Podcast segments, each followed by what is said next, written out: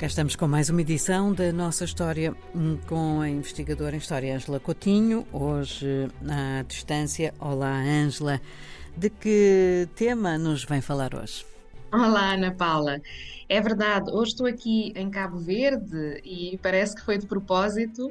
Eh, vamos falar eh, de um tema relativamente ao qual este arquipélago é protagonista, é o pioneiro em África. Quando pensamos em cana-de-açúcar ou em açúcar, Ana Paula, pensamos no Brasil, não é?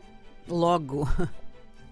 Ou na Jamaica, uh, para além do açúcar há o rum, a célebre cachaça, não é? Uhum.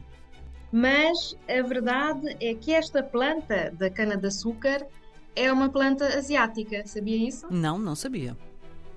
Uhum. Conhece-se uh, alguma produção de cana-de-açúcar no Sudeste Asiático uh, e na Índia em particular. Uh, agora, é interessante saber, descobrir, eu descobri, que na realidade a introdução deste cultivo foi feita pelos árabes no Egito e no norte da África em geral. Isto foi no século VIII, no século VIII depois de Cristo, e sabe-se que já no século XIII Marrocos exportava açúcar para a Flandres, a atual Holanda, Bélgica, não é? E para Veneza. E nós aqui uh, tocamos num ponto, uh, digamos, crítico ou bastante conhecido da história de Portugal, uh, não é, Ana Paula? De imediato. Sabemos que os portugueses partiram no caminho, na descoberta do caminho marítimo para a Índia, justamente para tentar captar ou capturar até estes monopólios uh, do comércio de, de vários produtos, entre os quais o açúcar, que na Europa, de facto, era um comércio dominado por Veneza. Eh, eles tinham este monopólio e adquiriam o açúcar produzido no Oriente, mas mesmo em Chipre e Creta. Já demos quase a volta ao mundo, não é? Completamente. E estamos a ir, uh, estamos a ir muito atrás no tempo em relação àquilo que é hábito quando se fala de, de cana-de-açúcar, não é? É uma história uhum. bem mais, um, se calhar, complexa, longa e interessante do que aquele período que é habitual uh, olharmos que é o mais conhecido e que é justamente uh, o período do século XV, XVI, uh, com experiências feitas por portugueses.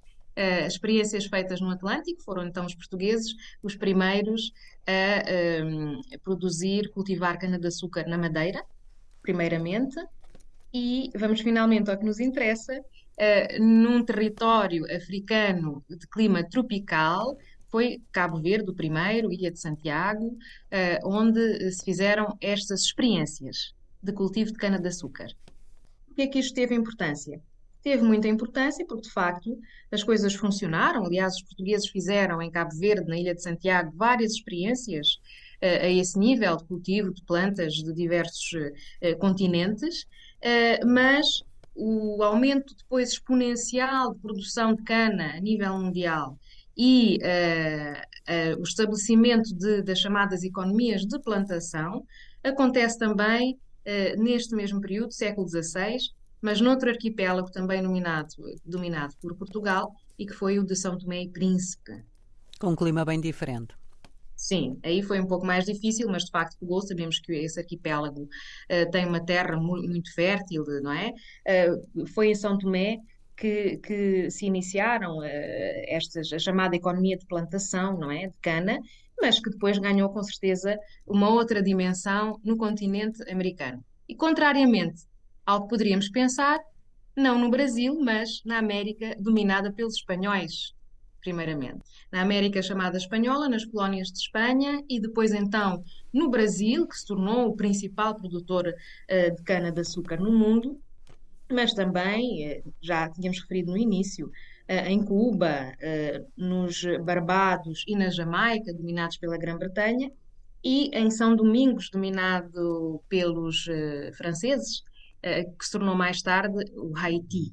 Por conseguinte, foi nos arquipélagos atlânticos, africanos, dominados por Portugal e com clima tropical, que uh, se fizeram estas primeiras experiências, que são também africanas, uh, e que uh, depois deram um, um, espaço ou fizeram de facto, surgir essa enorme economia de plantação nas Américas e, como também já sabemos, tristemente, com base em trabalho braçal de africanos escravizados. É a parte amarga desta história.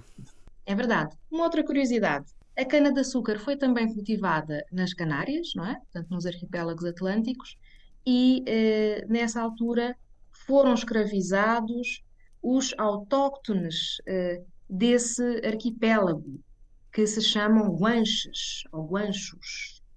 Foram escravizados para este efeito. Interessante, não? Interessante e triste, Ângela. Obrigada. Até para a semana. Até para a semana, Ana Paula.